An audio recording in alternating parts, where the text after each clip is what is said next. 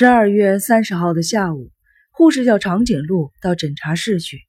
进去一看，只见医生小野对面坐着叔叔和婶婶。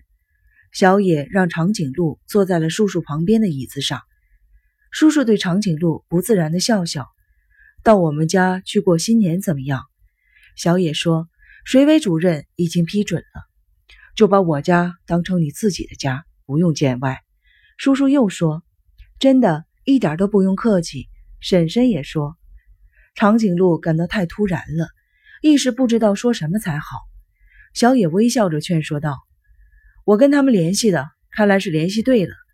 把腿伸进被炉里，围在一起吃火锅，过一个快乐的新年，难道不是一件很幸福的事情吗？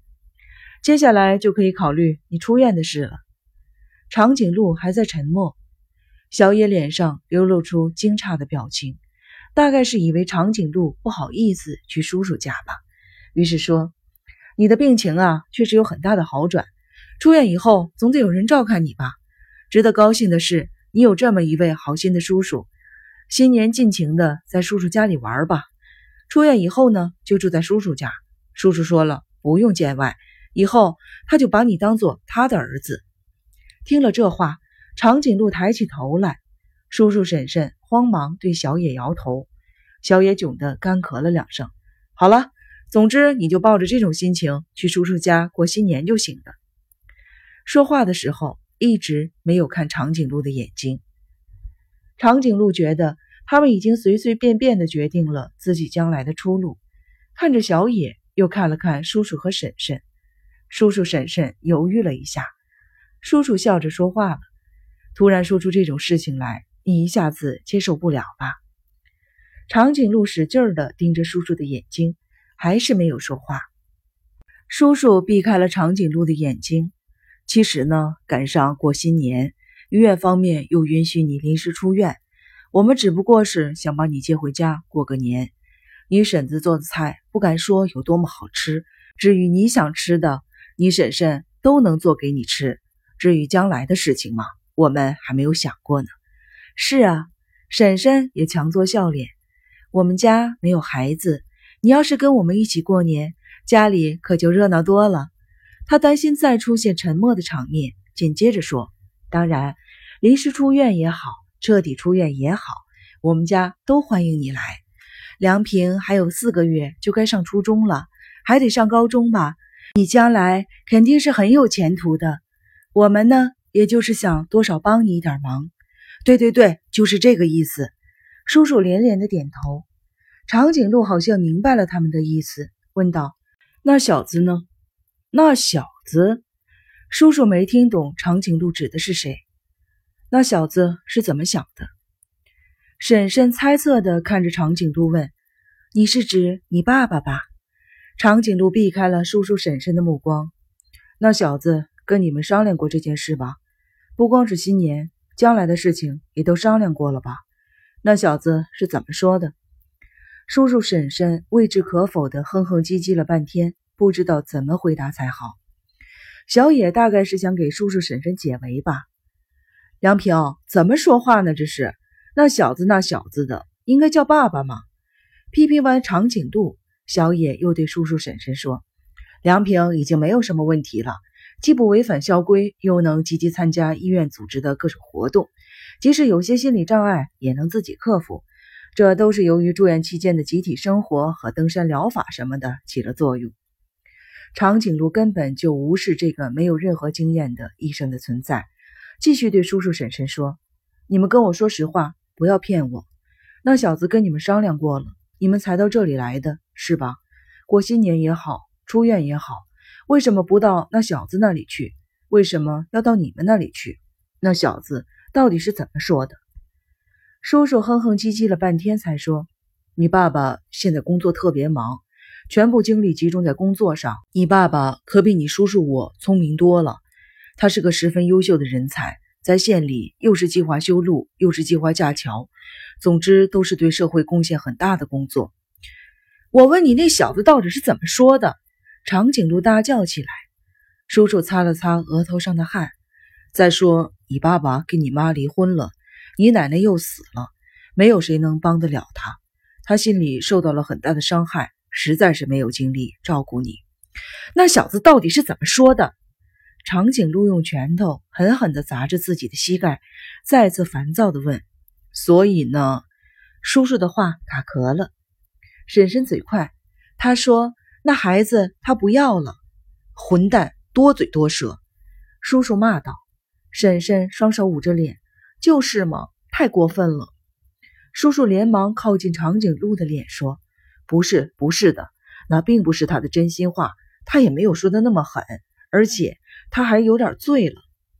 长颈鹿看着窗外，喃喃地说：“那小子不喝酒。”窗外落光了树叶的树枝在寒风中抖动着。不过他的工作确实挺忙，很累。叔叔还想说些什么，但长颈鹿站起来就走。小野叫他等等，但他好像什么都没有听见似的，默默地走出了诊察室，回到了病室以后。长颈鹿一直不吃不喝的在床上躺着，刺猬跟他说话，他也不理。第二天早上，长颈鹿从床上爬起来，跟刺猬商量实行他们的出走计划。反正在这里待下去也解决不了任何问题，长颈鹿说。吃过午饭，两人悄悄地溜出了医院，朝鸣深山的森林奔去。他们的双肩背、旅行包和睡袋什么的，还藏在密林深处的那个洞穴里。两人默默地上了山，天阴得很沉，听不见鸟叫，整个鸣深山好像沉入了黑暗之中。到达森林的时候，他们就觉得很累了，加上根本就不知道目的地在哪里，双腿自然很沉重，需要付出比平时大一倍的力气。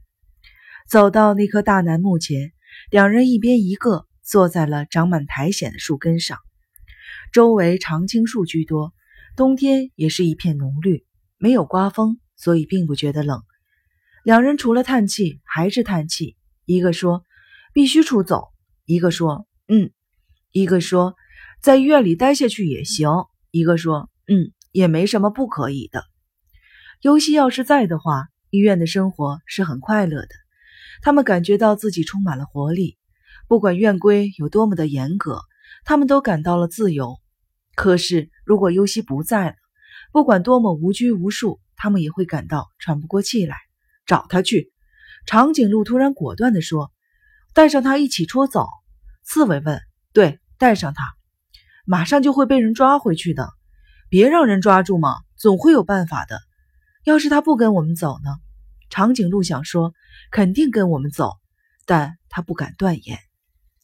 尤西在父母面前没有任何表情，不是因为不高兴，大概是因为切断了感情的电源。